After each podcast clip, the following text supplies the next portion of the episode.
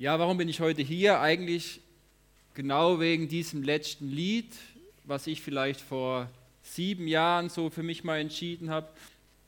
Mein ganzes Leben gebe ich dir. Ich denke, darum geht es schlussendlich in diesem ganzen Thema.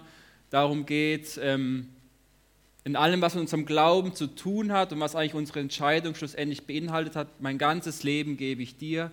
Wem gebe ich es? Ich gebe es Jesus. Das musste ich gleich mal kurz so zum Anfang loswerden, weil ich das Lied so faszinierend fand und eigentlich gedacht habe, ja, das, das bringt es eigentlich ganz gut auf den Punkt, ähm, worum es eigentlich geht. Vielleicht noch ganz kurz, einfach so, bevor ich zu tief einsteige, kurz zu mir. Mein Name ist Martin Schmidt. Ich komme auch aus Lörrach, ich wohne in Hagen und ähm, ich wurde vom David weiß gar nicht mehr, vor, vor dem Sommer oder mitten im Sommer, so im August oder so oder vielleicht im Juli, angefragt, ob ich mir vorstellen könnte, ähm, genau heute mit euch hier ein bisschen über das Thema zu sprechen. Ich kenne den David schon, mittlerweile kenne ich den David uns schon einige Jahre und es ist eine ganz äh, wunderbare Freundschaft, so muss ich sagen, wo Gott so geführt hat und wo, wo immer wieder zusammenkommt für gewisse Punkte und Themen und wir wirklich auch uns gegenseitig bereichern dürfen und das das ist einfach was sehr Wunderbares für mich. Ähm, ich freue mich sehr, heute hier zu sein, weil ich aus einer Zeit komme, ähm, wo ich eigentlich schon lange nicht mehr so eine Weile gepredigt habe. Also das ist für mich wieder mal äh, was Schönes, ähm, eine Gemeinde von dieser Seite aus zu sehen, weil genau, ich, wir haben eine Tochter bekommen, ich bin verheiratet mit Masche, die ist heute nicht hier, aber soll ich auch ganz lieb grüßen von ihr, die ist zu Hause mit unserer Tochter. Die hat heute ein bisschen mehr Zeit beansprucht und deswegen ist sie daheim geblieben, genau. Ähm, bin seit fast vier Jahren jetzt verheiratet und in meinem Berufsleben so bin ich Jugend- und Heimerzieher auch noch in Müllheim. Genau. Also, ähm, worum es heute so ein bisschen geht, ist, ich will das so ein bisschen einladen. Der David hat mich angerufen: Hey Martin, kannst du dir vorstellen, über das Thema Nachfolge mit uns zu sprechen? Ich sage: Ja, klar. Ja, wir haben da so eine kleine Bibelserie aus dem Römerbrief und ähm, Genau, äh, Römer 12, 9 bis 21 und nicht so, oh, 9 bis 21, das sind einige Verse, gell? Ähm, das habe ich ihm nicht so gesagt, aber habe ich so für mich kurz innerlich gedacht, ja gut, da muss, ja, ja, wir, wir machen das. Und ich habe mir das dann das erste Mal so durchgelesen, Römer 12, äh, 9 bis 21. Ich war im Urlaub noch vor zwei Wochen am Gardasee und ich lese mir das so durch und ich denke, die Überschrift da so tätige Liebe war es in meiner Luther-Übersetzung. Ich denke, boah, das, da steht so viel drin, wie, wie kriege ich denn das jetzt komprimiert? Gell? Und für mich war am Anfang so ah, Nachfolge und das alles. Und da habe ich so ein bisschen drüber nachgedacht, habe ich mal, nee, nee, das ist genau richtig, das ist gut. Und ähm, da bin ich dann so ein bisschen mit eingestiegen und reingewachsen in das ganze Thema unter dem Bezug Römer 12. Ich bräuchte mal die nächste Frage. Ist das hier der richtige Knopf? Du, oder? Oder könnt ihr auf die nächste Folie klicken? Ja, geht nicht, nicht so schlimm. Könnt ihr auch nächste Folie machen? Genau, und ähm, Thema Nachfolge beschäftigt mich schon auch immer sehr, weil Nachfolge beinhaltet alles. Also wenn wir von Nachfolge sprechen, geht es um unser ganzes Leben. Es geht um alle meine Lebensbereiche. Und für mich war wichtig, wenn ich über Nachfolge spreche, da gibt es so viel Material mittlerweile, da bin ich sogar dann ein Anfänger drüber, wenn ich drüber spreche, da gibt es aber so viel geballtes Wissen, dann war es für mich wichtig, okay, wo kommt Nachfolge her? Und die Grundintention von Gott ist einfach, ähm, die Grundintention Gottes für uns ist Liebe, also Gott tut alles aus Liebe zu uns, er liebt uns Menschen und alles, was er uns, für uns hat und zeigen will, entsteht aus einem liebenden Vaterherz für seine Kinder. Das heißt, Nachfolge, wenn wir über Nachfolge sprechen und auch die Themen, die ich nachher ansprechen will, die sind auch herausfordernd. Aber das, die, die Grundhaltung dahinter ist immer, Gott ist ein liebender Vater, der gute Dinge für uns vorbereitet hat. Und es geht darum, dem ähnlicher zu werden und dass wir auch so ein Grundvertrauen in Gott haben. Hey, wir sind zu seinem Abbild geschaffen worden. Wir haben auch so ein bisschen dieses Göttliche, was er in uns hineingelegt hat, von seinem Abglanz.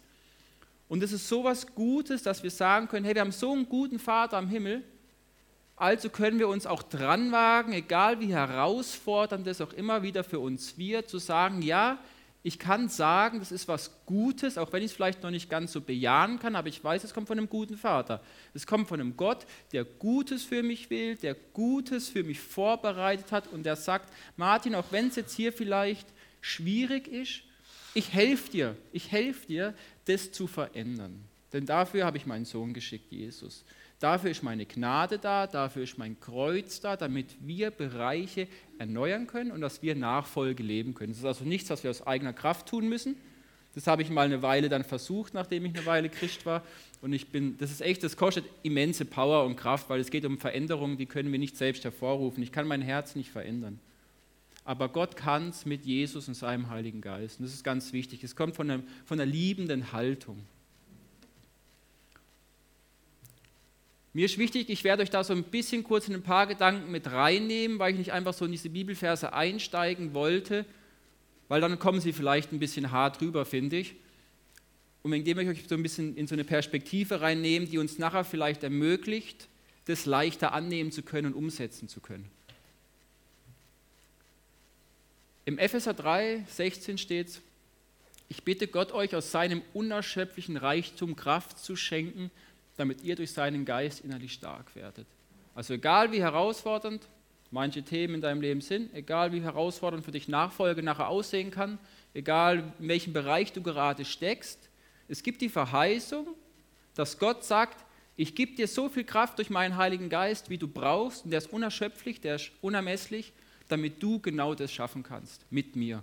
Nicht ohne mich, aber mit mir kannst du das schaffen, weil ich die Kraft habe und ich dich erschaffen habe und ich Gutes für dich habe und ich gebe dir auch alles, was du brauchst, damit es zustande kommt. Das ist die Haltung, mit der wir da in diese, diesen kleinen, in diese Gedanken, die ich mit euch teilen will, hereinwachsen wollen. Welche Bereiche betrifft Nachfolge? Ich habe es schon kurz erwähnt, es betrifft eigentlich alles. Körper, Geist und Seele. Also wenn wir über Nachfolge sprechen, so sehe ich es in meinem Leben, geht es um meinen Körper, es geht um mein Materielles, es geht um alle meine Beziehungen, es geht um mein, mein Beziehungsnetzwerk plus meinen Körper. Es geht um meinen Geist, denn im Jakobus steht, ähm, Gott hat seinen Geist in uns hineingelegt und dieser Geist sehnt sich sehnsüchtig danach, damit er mit dem Vater in Berührung kommt. Also unser Geist und Gottes Geist sollen und dürfen immer mehr eins und eins werden. Da hat Gott was in uns hineingelegt, was sich danach sehnt, mit Gott in Beziehung zu sein, mit Gott in Beziehung zu treten. Und es geht um unsere Seele, um die Gedanken, um die Gefühle und unseren Willen. Das alles beinhaltet Nachfolge. Also ich will Nachfolge nicht selektieren als was, es geht nur um diesen Bereich.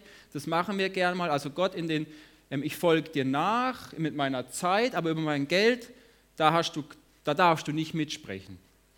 Und das machen wir gern mal, aber so sieht es Gott nicht, sondern Gott sieht uns ganzheitlich, Gott sieht alles, was wir haben und er sagt, hey, folg mir nach mit all deinen Bereichen, Schritt für Schritt, ich werde dich nicht überfordern, so macht es Gott bei mir zumindest. Ich werde dich nicht überfordern. Ich nehme dich Schritt für Schritt mit. Mal sind es die Beziehungen, dann sind es die Finanzen, dann ist meine Ehe, dann ist die Erziehung, dann ist meine Arbeit, dann ist, wie ich vielleicht predige, dann ist vielleicht, wie ich mit, mein, mit meinen Worten umgehe. Aber Gott nimmt mich immer Stück für Stück für Stück mit in alle meine Bereiche. Und er will alle Bereiche verändern oder mit euch gestalten, damit er verherrlicht wird, Jesus.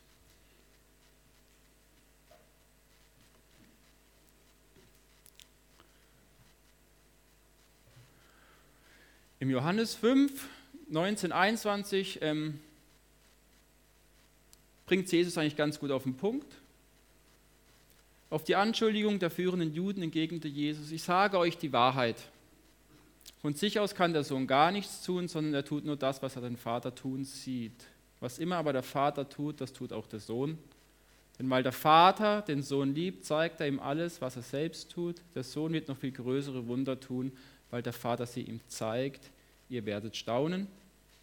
So wie der Vater Tote auferweckt und ihnen neues Leben gibt, so hat auch der Sohn die Macht dazu, neues Leben zu geben, wem er will. Nachfolge heißt ja irgendwie jemandem nachgehen. Also das heißt, Wir fangen an, wenn du dich entscheidest dazu, Christ zu werden, dann triffst du die, irgendwann die Entscheidung, ich nehme Jesus in mein Leben auf. Und als ich angefangen habe, ich versuche immer ein bisschen so einen Bezug zu meinem Leben herzustellen, damit es eben ein bisschen praktisch wird, als ich angefangen habe, Jesus in mein Leben aufzunehmen, habe ich gemerkt, wie er angefangen hat, ganz schnell am Anfang zu mir zu sprechen und ganz viele Bereiche meines Lebens den Finger reingelegt hat. Also er hat gesagt, Martin, die Beziehung ist ungut, da gehst du, das sind deine Worte falsch, da, musst du, da darfst du dich entschuldigen. Und es war eigentlich echt so, das erste Jahr war für mich ein ziemlich hartes Jahr, als er eigentlich Jesus in mein Leben aufgenommen hat, weil er hat angefangen aufzuräumen, er hat angefangen, grobe Schnitzer mal gleich wieder herzustellen.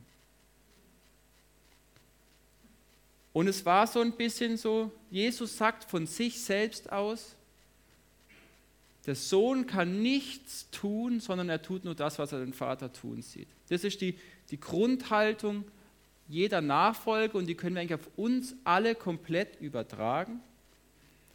Wenn wir anfangen, Dinge zu tun, die wir halt gern aus einem eigenen Aktivismus raus tun würden, auch als Gemeinde, als, als Pastor, als Leiter von einem Bereich, und du fängst an, in so einen Aktivismus zu verfallen, der wird dich unwahrscheinlich viel Kraft kosten. Der wird dich unwahrscheinlich verschleißen. Der wird, dich, der wird alles in Anspruch nehmen. Und ich habe ein bisschen, ich, ich habe diese Grundveranlagung, solche Sachen zu tun.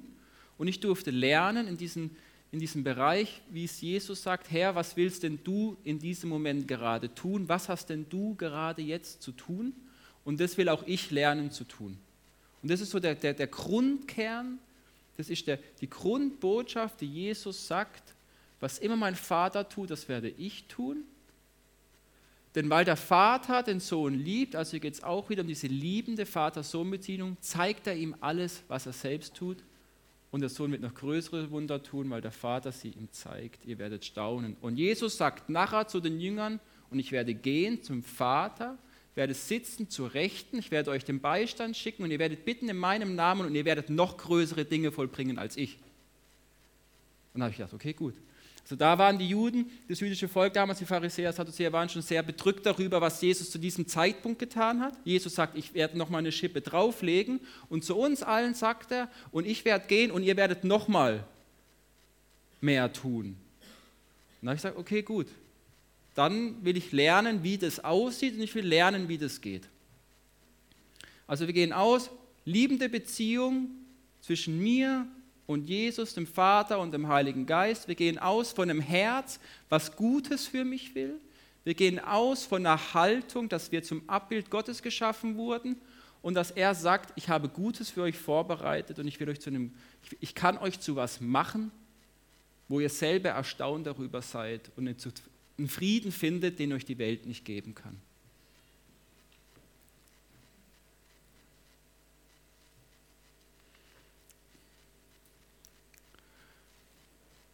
David hat es relativ früh erkannt.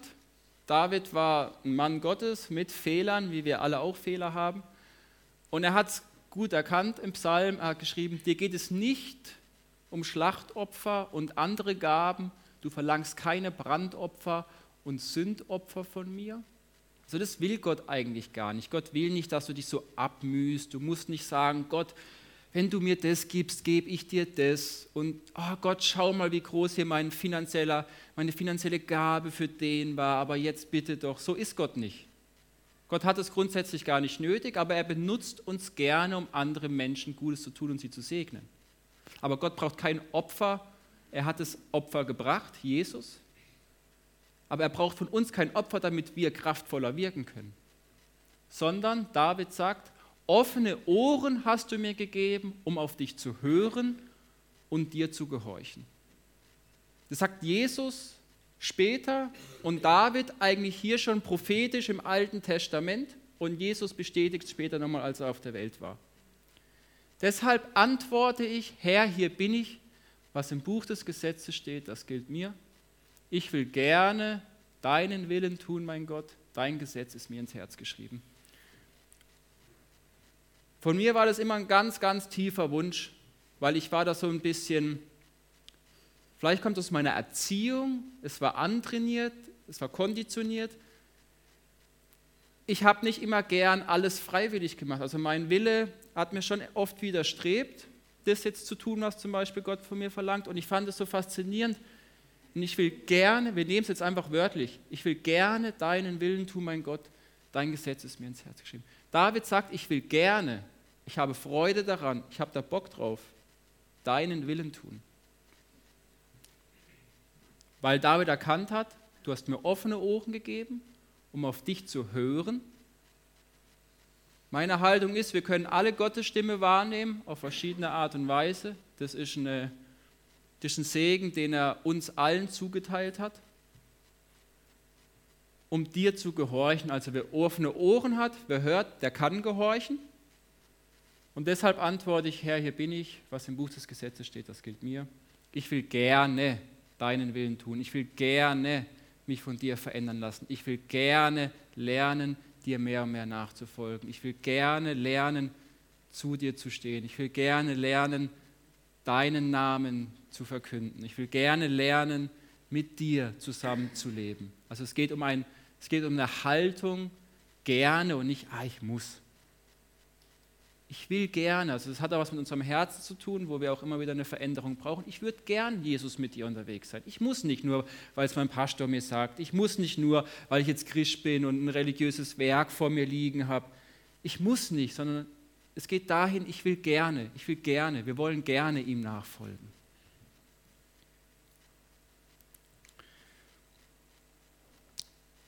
Ich hoffe einfach, dass das für uns dann einfach, ich muss da selber immer mehr und mehr reinwachsen. Ich merke das selber. Es geht einfach ums Herz des Vaters in uns und dass das immer mehr Raum kriegt, dass das wirklich ein guter Vater ist, ein liebender Vater, der Gutes hat. Das war so ein wenig die Einleitung für den Römer. Weil, wie gesagt, ich habe ihn das erste Mal gelesen und ich habe gedacht, boah, wie kriege ich die ganzen Verse in, in einer gewissen Zeitspanne für uns ähm, irgendwie kompromiert. Und deswegen habe ich immer wieder Schwerpunkte gesetzt. Wir werden, das werden die ganzen Verse durchgehen und immer wieder mal einen kurzen Schwerpunkt setzen, um zu schauen. Und für mich ist über dem Vers stand tätige Liebe. Also Gott bezeichnet es als Liebe. Das ist ein Ausdruck von Liebe. Liebe ist ein Charakter mit verschiedenen Charaktereigenschaften und diese Eigenschaften dürfen ausgebaut, gefördert und bestärkt werden. Liebe ist nicht einfach nur Liebe, sondern Liebe, die nicht zum Ausdruck kommt, hat kein Gewicht. Es geht also um eine Liebe, die tatkräftig wird, die umgesetzt wird. Im Vers 9 steht, Liebe muss echt sein, ohne Heuchelei, verabscheut das Böse, haltet am Guten fest. Ich habe ein bisschen nachgelesen im Ursprungstext und hier geht es bei der Liebe, die hier beschrieben wird, ist die Agape. Und die Agape ist diese bedingungslose Liebe, ist diese hingegebene Liebe. Und die wird auch ähm, in Bezug gesetzt zu, als Gott seinen einzigen Sohn ans Kreuz gegeben hat, war das die Agape. Also er hat sich bedingungslos dazu entschieden, seinen Sohn zu geben, ohne davon was zu erwarten, nur damit wir Menschen mit ihm in Ewigkeit leben dürfen. Diese Liebeshaltung wird hier gemeint. Liebe muss, soll, darf echt sein, ohne Heuchelei. Wir reden also von einer hingegebenen, offenen, echten, authentischen Liebe, die was tut, ohne was dafür gegen zu erwarten. Die was tut, ohne danach zu sagen, aber der hat mir jetzt nicht Danke gesagt. Verabscheut das Böse, haltet am Guten fest.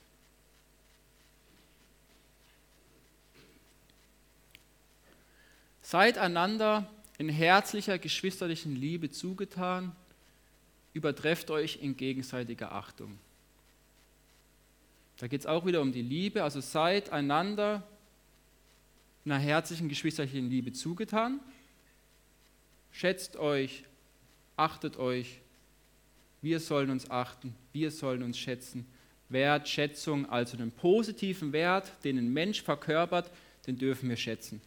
Meine Frau, die kommt aus dem Iran, hat also einen ganz anderen kulturellen Hintergrund und die hat immer zu mir gesagt, das kann man jetzt nicht verallgemeinern, aber sie hat es zu mir gesagt, ja, du bist so deutsch.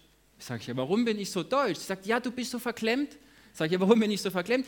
Ja, sag doch einfach mal, wenn dir was gefällt. Drück doch mal aus, wenn dir was an der Person, wenn du was positiv findest, wenn du eine positive Eigenschaft findest. Sag das doch der Person. Und es sieht dann bei uns so aus, dass wir durch die Stadt laufen und es kommt uns eine schwangere Frau entgegen und meine Frau sagt, das ist mal eine schöne schwangere Frau. Sag ich, ja, das sage ich dir jetzt. Ich sage, hey, also okay, geh du sagen, ich gehe Kaffee bestellen, weißt du? Ja, es ist so. Und dann geht meine Frau rüber und sagt zu dieser Frau, die war mit ihrem Mann und hatte noch ein Kind, sagt, darf ich Ihnen was sagen? Ja, sie ist eine wunderhübsche, schwangere Frau. Und die hat auf einmal angefangen zu grinsen und meine Frau ist weitergelaufen. Oder wir sind im Kaufland an der Kasse, Samstag, das macht man eigentlich nicht, samstags ins Kaufland gehen. Schlange war ewig und wir stehen an und es war eine Kassiererin da, die war einfach, die, war, die sah recht entspannt aus, trotz dem ganzen Stress. Gell? Die sah einfach nett aus und harmonisch. Und dann haben wir so gezahlt und laufen weg. Sagt meine Frau, die war so super. Sagst du, ja, das muss ich dir jetzt sagen. Also dreht um und sagt der Kassiererin an der Frau, hey, ich wollte Ihnen einfach sagen, Sie machen das super, wunderbar. Bei dem ganzen Stress ähm, ich wünsche Ihnen noch ein schönes Wochenende. Und die hat sich auch gefreut. Also ähm, es geht um so eine Leichtigkeit, positive Dinge einfach zu schätzen. Und vor allem auch als im Leib Christi und auch wir als Gemeinde und dann aber auch natürlich nach außen hin. Einfach mal zu sagen, Feedback zu geben. Ja, ist relativ einfach, fällt aber dennoch mir immer wieder schwer und vielleicht anderen auch. Werdet im Fleiß nicht nachlässig, lasst den Geist Gottes in euch brennen und dient so dem Herrn. Den Vers habe ich, da habe ich ein bisschen dran rumgekaut, muss ich sagen, weil, ähm, weil ich schon gemerkt habe, okay, da ist ein bisschen mehr drin, aber ich habe nicht ganz verstanden. Und dann habe ich einfach auch wieder verschiedene Übersetzungen nachgelesen und es kam was ganz Cooles bei raus. Also steht da drin, werdet im Fleiß nicht nachlässig. Gut, das ist eine, eine, deutsche Tugend, fleißig sein. Das fand ich schon mal sehr positiv, weil das habe ich auch so vermittelt bekommen in meiner Ausbildung und in allem fleißig sein. Also immer lieber zu früh sein, nicht zu spät, pünktlich sein und immer fleißig abnicken und kräftig Gas geben. Und ähm, was hier aber gemeint wird mit dem Vers heißt, es geht um ein Brennen und in der Urübersetzung geht es davon, Sklave von was zu sein, so eine Abhängigkeit von was zu haben, so ein Unterwerfen und so ein Gehorsam. Gegenüber was? Dem Geist Gottes. Und darin sollen wir fleißig sein. Also wir sollen fleißig darin sein, auf eine positive Art, weil wir von einem liebenden Vaterherz herkommen, dem Geist Gottes uns zu unterwerfen ihm zu gehorchen und ihm so ein bisschen unser Leben zur Verfügung zu stellen und das darin zu wachsen, um so den Herrn zu dienen, weil der Geist Gottes wird immer den Vater und den Sohn verherrlichen. Und da habe ich gedacht, okay, das ist gut, das ist gut, weil das ist auch mein persönliches Anliegen, das will ich. Und dann habe ich gesagt, also gut, wie könnten das aussehen? Und ich habe einfach mal zwei, drei Beispiele aus meinem persönlichen Leben gebracht. Ähm, ist schon eine Weile her, zwei, drei Jahre. Und ich erlebe es immer wieder, ich und meine Frau gucken einen Film. Damals haben wir Man on Fire geguckt mit Denzel Washington. Da beschützt das, oder ist also Bodyguard von so einem kleinen Mädchen und ist eigentlich am Abdriften, aber dieses kleine Mädchen gibt ihm Sinn. Und er setzt sich mega fürs ein und es geht darum, dass kleine Kinder mehr entführt werden von reichen Leuten. Und er muss halt dafür gucken, dass sie gut zur Schule kommt und so, um er zurückbringt. Und das kleine Mädchen wird halt irgendwann entführt und er setzt alles ein, sein eigenes Leben, damit dieses Mädchen halt wieder zurückkommt. Gell? Und mich und Marschid hat damals dieser Film ganz tief berührt. Und ich hatte dann so, so den Eindruck, dass Gott zu mir sagt, drückt auf Stopp und betet für entführte Kinder in der Welt. Ja, gut, machen wir. Haben wir auf Stopp gedrückt und haben angefangen zu beten. Herr, ähm, sei bei allen Kindern auf der ganzen Welt, die entführt werden. Und du hast richtig gemerkt, dass mein Herz halt berührt wurde, es sind Tränen geflossen und wir haben angefangen zu beten mit einer unwahrscheinlichen Kraft und mit einer unwahrscheinlichen Herzensliebe für dieses Ganze. Und auf einmal hatte ich ein, ein Bild. Und ich sage, ja, okay, jetzt ist es interessant. Und da sah ich wie den Himmel und es ging so eine Scheunenklappe auf, also eine Klappe auf und es kam wie so ein, so ein Engelsherr. Und ich sage, okay, krass.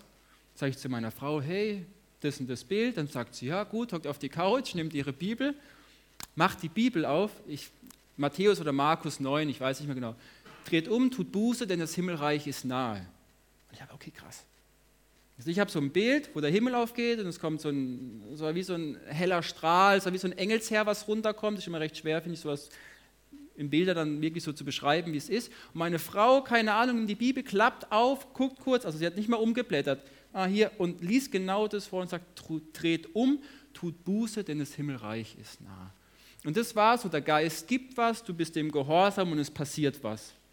Und ich habe noch eine zweite Geschichte, die für mich dann auch, Gott fordert uns ja schon auch heraus.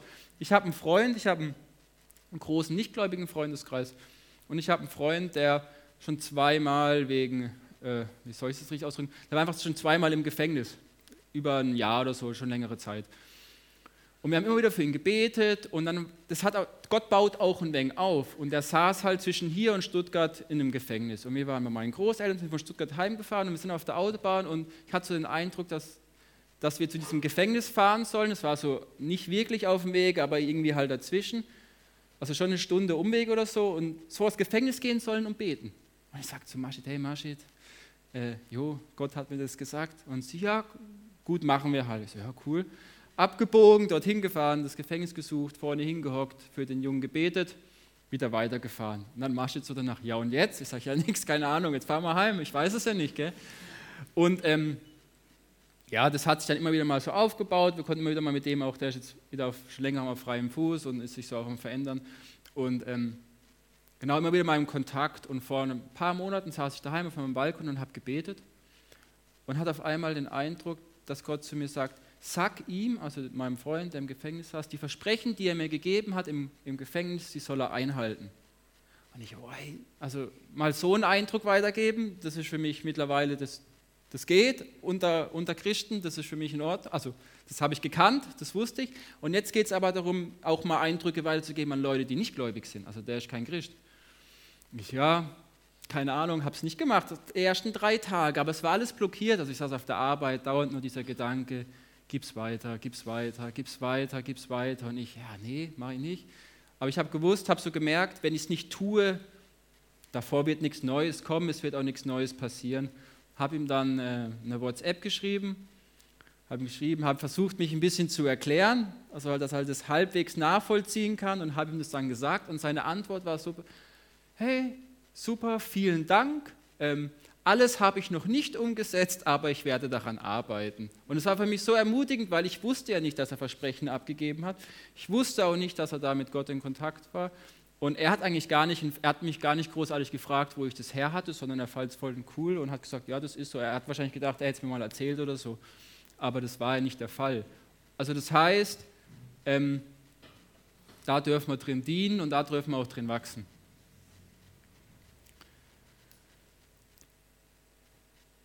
Freut euch in der Hoffnung, bleibt standhaft in Bedrängnis, seid treu im Gebet. Ich denke, das ist so auch ein bisschen selbstaussagend schon. Freut euch in der Hoffnung, auf der Hoffnung, dass wir ewiges Leben haben, dass Jesus wiederkommen wird, dass wir im Buch der Ewigkeit stehen, dass wir reingewaschen sind und dass wir, wenn wir ehrlich sind, auch nichts zu befürchten haben, denn wir haben die Perspektive. Das ist unsere Hoffnung. Bleibt standhaft in Bedrängnis, das heißt, wenn es eng wird, wenn Anfechtungen kommen, wenn du in Frage gestellt wirst, bleib standhaft, bleib stehen und, und berufe dich darauf, dass, dass Gott dich führt und dass er dich führen soll und sei treu im Gebet. Ich habe mal ein Buch gelesen, wenn ich den, wenn ich den Stand von einem wissen will, wie sein geistiger Zustand ist, dann frage ich ihn über sein Gebetsleben. Ich denke, dann können wir uns alle selber so messen, manchmal wo wir stehen ich mache das so in meinem Leben, ich gucke, wie sieht denn meine Beziehung zu Jesus aus. Die ist natürlich weitaus mehr wie das Gebet, aber wie sieht dann mein Gebetsleben in der Zeit aus? Wie viel Zeit verbringe ich, keine Ahnung, auf dem Klo bei Sport 1 lesen und wie viel Zeit ist im Gebet? Es überwiegt meistens das Smartphone oder irgendwas anderes und nicht das Gebetsleben. Und da versuche ich auch einfach immer wieder mich zu ermutigen und dran zu bleiben, weil ich auch euch ermutigen, weil einfach Gebet ist die Beziehung zu Jesus, weil Jesus ist Geist er kann jederzeit alles tun, aber auch dennoch müssen wir dann ein geistiges Leben führen, dürfen wir ein geistiges Leben führen, damit die Beziehung zu Jesus intakt ist und wir auch von ihm die Führung und die Leitung beanspruchen, die er uns zugesagt hat. Und das alles ist Nachfolge. Ohne das alles geht Nachfolge nicht. Nehmt Anteil an den Nöten der Gläubigen und helft ihnen, bemüht euch um Gastfreundschaft. Fand ich am Anfang auch okay, gastfreundlich sein ist ganz gut. Da kommt auch wieder die Kultur meiner Frau ins Spiel. Ich habe dann auch noch ein bisschen nachgelesen, verschiedene Übersetzungen. Hier geht es nicht um ein, wenn dich jemand fragt, hast du ein Zimmer für mich, kann ich bei dir übernachten? Ja, klar. Sondern es geht um eine aktive Gastfreundschaft, die anbietet, ohne dass man gefragt wird. Es geht also darum, aktiv anzubieten und nicht abzuwarten, bis ein Anliegen kommt. Und das fand ich dann schon wieder krass, weil ich meine, wie soll ich sagen, bei uns, äh, das ist einfach die Bereicherung in meiner Ehe. Meine Frau ist Iranerin, die kommt aus einer anderen Kultur, die sind, wenn wir Freunde zu Tisch haben zum Abendessen, da muss ich ehrlich sagen, am Anfang hat die Tendenz, ja, man guckt halt im Kühlschrank, was esse ich morgen und was hat es da noch für heute. Ja, müssen wir mal ehrlich sagen, also bei mir war, Tendenzen sind da. Und meine Frau sagt, nee, nee, nee, wir haben Gäste. Das Beste wird aufgetischt, die beste Flasche Wein wird aus dem Regal geholt und wenn das Fleisch nicht gut genug ist, dann gehst du jetzt zum Metzger und holst nochmal. Wir haben heute Gäste und du gibst das Beste. Ja, okay, gut. Ja. Und wir hatten mal ähm, zwei, ich, ähm, wir haben mal Leute bei uns übernachten lassen, die von der Grenze her rübergekommen sind und die haben für eine Nacht, ich habe die nicht gekannt, wir haben die einfach angenommen und am Morgen haben wir sie so ein bisschen ausgestattet. Und ich bin in meinen Schrank gegangen und habe gesagt, ja, es gibt jetzt einen Pulli mit, eine Hose mit. Dann habe ich natürlich geguckt, welchen Pulli trage ich mal nicht. Den gebe ich mit. Und meine Frau geht mir an den Schrank, nein, nein, nein, nicht den Pulli, da, den da. Ich sage, ja, der ist ganz neu. Ja, genau, diesen Pulli gibst du jetzt. Also gut, gebe ich diesen Pulli. Und dann war mir klar bei der Jacke, bei den Schuhen und bei der Hose, da gibt man nicht das Zweite, da gibt es halt das Erste. Und ähm, ich denke, da müssen wir uns, also ja, jeder von, von euch wird sich darin irgendwo wiedererkennen. Und wenn nicht, wirst du einen anderen Bereich haben. Aber so ist es. Lasst uns das Beste geben und nicht das, was wir nicht mehr brauchen. Jesus hat auch das Beste gegeben und nicht irgendeinen Lumpen oder irgendeine zweite Wahl, sondern er gab immer das, was er hat, und es war das Beste.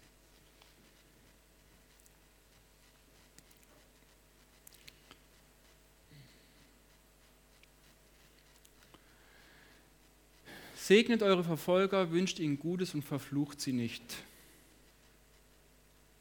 Als Jesus am Kreuz hing, hatte er die Wahl zwischen Fluch und Segen. Er hätte sagen können am Kreuz, Herr, dieses ganze Volk, das, das widert mich an. Für die hänge ich jetzt am Kreuz und ich verfluche die jetzt. Ich habe da keinen Bock drauf. Was macht Jesus? Herr, vergib ihnen ihre Schuld, denn sie wissen nicht, was sie tun. Also er segnet. Er hat gesagt, Herr, vergib ihnen. Stephanus, der erste Märtyrer, Apostelgeschichte 7, sowas, glaub rum, steht vor dem Hohen Rat, wird verhört. Sie sagen, hey, was machst du da mit dem Volk? Er hat angefangen, Wunder zu wirken. Er hat Menschen von Jesus erzählt. Hat angefangen, das Evangelium zu verkünden. Und er sagt, und ich sehe den Sohn sitzen zu Rechten des Vaters. Und sie wollten ihm verbieten, das zu sagen und haben ihn dann zum Tode verurteilt. Und Stephanus sagt, und Herr, vergib ihnen ihre Schuld denn auch sie wissen nicht, was sie tun. Das heißt, der Grundstein ist Segen und nicht Fluchen. Der Grundstein für uns ist, segnet die Menschen und verflucht sie nicht. Und wieso wir das tun können, das kommt gleich in den nächsten Vers. Weil es ist schon eine Hausnummer, zu segnen anstatt zu fluchen. Es ist schon zu sagen, ich wünsche dir Gutes anstatt Schlechtes. Gell? Wenn dir jemand nichts Gutes tut, dann wünsche ich dir nicht gerade das Beste. Freut euch mit denen, die sich freuen, weint mit denen, die weinen. Das ist für uns ganz praktisch geworden als Familie, weil wir gute Freunde haben, die ein Kind haben, was ganz viele Operationen schon hatte. Von Geburt an waren da ein paar Unstimmigkeiten und ähm, ganz große Komplikationen. Ist jetzt, glaube ich, drei, hat über 20 Operationen. Und ähm, du fragst dich schon als Christ, wieso? Gell? Aber das ist jetzt heute nicht so die Frage, aber du fragst dich. Und dann kommt mir dieser Bibelvers, wo drin steht, weint mit den Weinenden und freut euch mit den Fröhlichen. Und ich will uns ermutigen, ein authentisches Leben zu führen, wo auch sich eingesteht, ja, es läuft nicht alles perfekt, auch nicht unter uns, auch nicht unter uns Christen. Aber wir haben eine Aufgabe, wenn es einem schlecht geht, dann nehme ich mich dem auch an und wenn es einem gut geht, dann nehme ich mich dem auch an. Und das haben wir der Familie, unseren guten Freunden dann zugesprochen. Das war für die die größte Ermutigung, weil wir gesagt haben, hey, wenn es euch nicht gut geht, dann weinen wir mit euch. Und wenn es euch richtig gut geht und wir merken, hey, auch da, dann freuen wir uns richtig mit euch. Und das ist authentische Nachfolge, das ist authentisches Leben, das ist authentischer Glaube. Wir müssen nicht sagen, wir tendieren, glaube ich, oft dazu zu sagen, wie geht's dir, mir geht's gut. Klar, es ist auch manchmal eine überfordernde Frage zwischen Tür und Angel, da muss auch angepasst sein. Aber es geht darum, immer eine Fassade zu erhalten, zu sagen, uns muss es doch gut gehen. Ich gebe keine Schwäche zu. Ich gebe das nicht zu, mein Leid. Ich gebe nicht zu, meine Probleme. Ich gebe nicht zu, dass ich Probleme in der Ehe, in meiner Beziehung, auf der Arbeit habe. Aber das hat Jesus nie gemeint. Er hat immer gesagt, hey, seid echt, seid authentisch und füreinander, miteinander. Das sollte uns auszeichnen und nicht irgendwelche Zankereien oder Feindschaften untereinander. Seid miteinander auf das gleiche Ziel bedacht, strebt, hoch, äh, strebt nicht hoch hinaus, sondern lasst euch von den geringen Dingen in Anspruch nehmen, haltet euch nicht selbst für klug. Ähm, liest man so, sagt man ja, alles richtig, habe ich in meinem eigenen Leben ähm, in den letzten zwei Jahren immer wieder hart entdecken müssen. Als ich Christ wurde, hat der Herr ziemlich schnell, ziemlich viel in meinem Leben getan. Und ich war nie darauf aus, mal sowas wie heute hier zu tun. Es war nicht meine Ambition. Und Gott hat es aber so ein bisschen in mich reingelegt, als er mir seinen Heiligen Geist gegeben hat. Er hat angefangen, durch, durch mich Dinge zu tun und durch mich zu sprechen. Und ich habe gemerkt, da hat sich in meinem Herzen verändert, dass ich das fast schon tun will, muss, kann. Und dann lief mal eine Zeit lang alles recht glatt beim Predigen, wenn du für Leute gebetet hast, es sind Dinge passiert, Menschen wurden gesund, es wurden Gebetserhörungen geschenkt und irgendwann kam ich in diese Position zu sagen, ja gut Martin, also ähm, hast du schon alles recht gut erkannt, gell, das passiert ja auch. Und dann kam aber so eigentlich ein bisschen Hochmut und Stolz ins Leben rein, wo dann Jesus mir eigentlich ganz klar gezeigt hat, Jesus hat mir mal ein Bild gegeben, was ich glaube, was vielleicht vielen helfen kann, und zwar habe ich Jesus gesehen und er stand so auf einer Ebene. Und er hat zu mir gesagt, Martin, ich will dir jetzt eins beibringen. Du stehst nicht über mir, also du befiehlst mir nicht und ich tue, aber du stehst auch nicht unter mir, also im Minderwert, sondern du stehst mit mir auf einer Ebene. Ich mache dich, ich hole dich auf eine gleiche Ebene und auf dieser Ebene, in dieser Beziehungshaltung darfst du in meinem Namen bitten und ich werde es tun. Aber du befiehlst mir nicht von oben herab, aber du musst auch nicht von unten angekrochen kommen. Das hat ganz viel mit unserer Wertigkeit zu tun und es war für mich immer wieder Thema, dass ich mir dann ins Bewusstsein gerufen habe, hey, ich bin mit Jesus auf einer Ebene und das tut mir unwahrscheinlich gut. Ich bin nicht über ihm, ich bin nicht sein Chef, aber ich bin auch nicht irgend so ein Drecklappen für ihn, sondern ich stehe mit ihm auf einer Ebene. Und dann merke ich auch, es ist eigentlich egal, was du tust, es ist egal, welchen Dienst du tust, es ist egal, welche Aufgabe du ausfüllst. Ähm, Du bist damit im Frieden und im Einklang. Vergeltet niemand Böses mit Bösen, bemüht euch um ein vorbildliches Verhalten gegenüber jedermann. Wer tendiert dazu, Böses mit Bösem zu vergleichen? Das hat nichts mit der Liebe zu tun. Ähm, bei mir hat sich das beim Autofahren recht schnell bemerkbar gemacht. Das heißt, wenn einer mich so komisch geschnitten hat oder so beim Autofahren oder so, hatte ich schon Tendenzen, so eher impulsiv zu werden und das auch rauszulassen.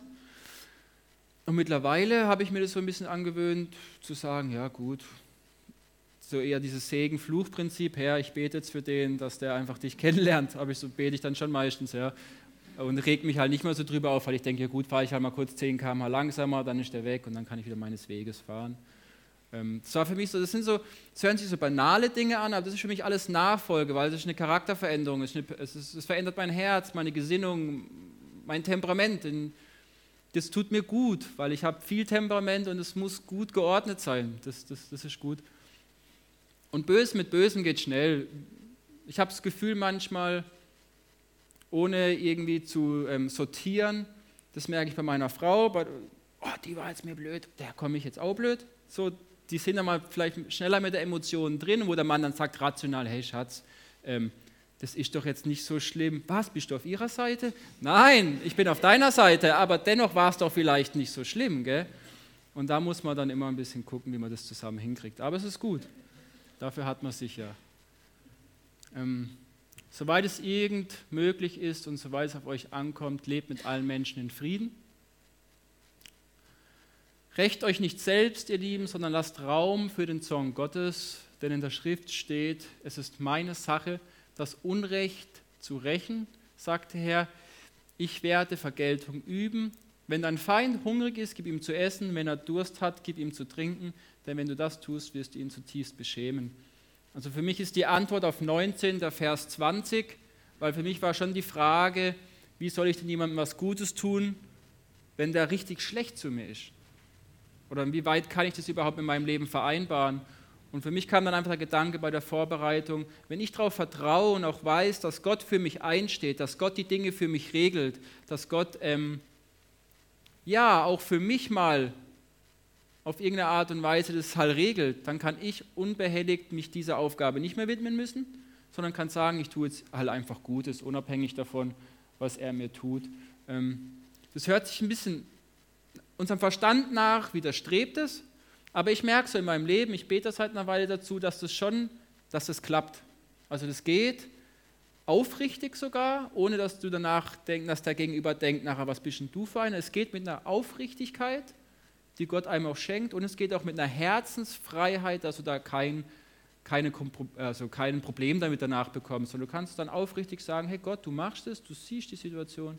Wenn er mir aber trotzdem was von mir braucht, dann kann ich ihm dennoch Gutes tun.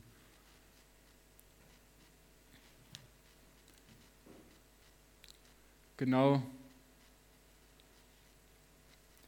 Lass dich nicht vom Bösen besiegen, sondern besiege, besiege das Böse mit dem Guten. Das ist einfach eine Grundwahrheit, der wir oft, glaube ich, nicht genug Glauben schenken. Das Gute ist stärker wie das Böse. Und in unserer heutigen Zeit, wo natürlich alles so viele Informationen wir bekommen, wo so der Zeitgeist so schnell geworden ist, denken wir oft, dass das Böse eigentlich überwiegt dass das Böse mehr Kraft hat, aber das stimmt nicht. Das Gute ist stärker, das Gute setzt sich durch. Das heißt nicht, dass du dadurch immer, ähm, dass du nicht mal dadurch mal eins einstecken musst, das glaube ich. Man muss schon auch mal einstecken. Aber das Böse ist stärker, weil Jesus am Kreuz den Teufel überwunden hat und den Tod besiegt hat und wieder auferstanden ist. Das heißt, ich hatte mir das mal so ausgemalt, ich weiß nicht, wie weit der Teufel sich das wie weit er da mitgekommen ist. Ob er sich, vielleicht hat er gedacht, habe ich mir mal so gedacht, der hat sich gefreut, dass Jesus am Kreuz hing. Er hat gedacht, ja, super, der ist tot. Aber als er danach verstanden hat, was eigentlich durch diesen Tod passiert ist, hat er nur noch verloren. Er wusste und der Teufel weiß, er hat halt jetzt diesen Spielraum hier noch, aber verloren hat er. Er hat verloren. Es ist besiegt, es ist vollendet, es ist vollbracht. Jesus ist Sieger, er, uns, er, schenkt uns ewiges Leben und diese ganzen Themen, wo wir uns vielleicht Gedanken machen, die sind erledigt. Und eigentlich geht es darum, zu sagen, was, was passiert jetzt hier? Wo können wir in Menschen in Kontakt kommen? Wie können wir nachfolgen? Weil über die ganzen Themen, bist du safe, also bist du errettet oder nicht? Ich kann es dir beantworten, ja, du bist es wenn du Jesus in deinem Leben hast. Ja, du bist es, wenn du ihn in dein Leben aufnimmst. Jesus hat für uns bezahlt. Also können wir uns darum kümmern, wie können wir anderen Menschen damit ähm, dienen und wie können wir anderen Menschen diese Botschaft verkünden. Jeder authentisch, es ist nicht jeder der Evangelist, es ist nicht jeder ein Lehrer, es ist nicht jeder ein Prophet. Jeder von uns hat eine gewisse Art und Weise von Gott bekommen, wie er Menschen dienen kann und Jesus dadurch verherrlicht wird. Das ist, das ist einfach so. Und ähm, darin zu wachsen und zuzunehmen, das ist so mein Ansporn, einfach zu schauen, wie kann das aussehen. Und es hat nichts mit, das ist mir ganz wichtig, so zum Abschluss auch vielleicht, es geht nicht um Perfektionismus. Es geht auch nicht so um einen Idealismus. Es geht darum, dass wir getragen werden durch die Gnade. Und die Gnade ist auch nicht gekommen dafür, dass wir sagen, wir können machen, was wir wollen, sondern die Gnade ist dafür gekommen, dass wir Jesus nachfolgen können und die Gnade ist für mich wie ein Fitnessstudio, wo ich trainieren kann. Da gibt es die ganzen Geräte und ich kann meine Muskeln trainieren. Und ich werde dadurch stark. Und das ist Gnade, weil ich mache mehr als genug Fehler. Aber es heißt in der Bibel, ein Ungläubiger fällt hin und bleibt liegen, ein Gläubiger fällt hin und steht wieder auf. Und so sagt Jesus immer zu mir, wenn ich einen Fehler mache, einen groben Schnitzer, wirklich, dann sagt Jesus zu mir, Martin, steh auf. Meine Gnade trägt dich, lerne daraus. Wenn ich mich entschuldigen muss, entschuldige mich. Nimm an, was ich für dich habe und geh weiter. Und das will ich euch einfach allen mitgeben. Lasst uns unperfekt sein. Lasst uns dazu stehen, dass wir unperfekt sind. Lasst uns die Gnade hochheben, weil sie ist es, die es wirkt. Ja, und lasst uns darin einfach laufen, weil äh, es ist echt was. Jesus ist sowas Kostbares und Schönes und ich merke selber bei mir ab und zu, denke ich, ah, Jesus, irgendwie reicht es gerade mit dem Glauben oder es lenkt mir irgendwie ein bisschen. Aber Jesus ist eigentlich das pure Leben und das lebendige Wasser. Und darin zu wachsen und zuzunehmen als Gemeinde und als jeder Einzelne, das ist so mein innerlicher Traum, das, soll, das ist so was Schönes und da will ich drin wachsen, das ist so was Schönes, dass ich es mir einfach vorstelle und sage, ja, das will ich und dafür ist mir wert, jede Veränderung auch durchzumachen. Ich hoffe einfach, dass es, es war ziemlich viel, ich hoffe einfach, dass, wenn nur ein oder zwei Punkte hängen bleiben, dann ist alles gut. Dann ist echt alles super, weil es ist ein Leben, es ist ein Lebensprozess und bis zum Tod werden wir uns mit diesem Thema auseinandersetzen. Danke für alles.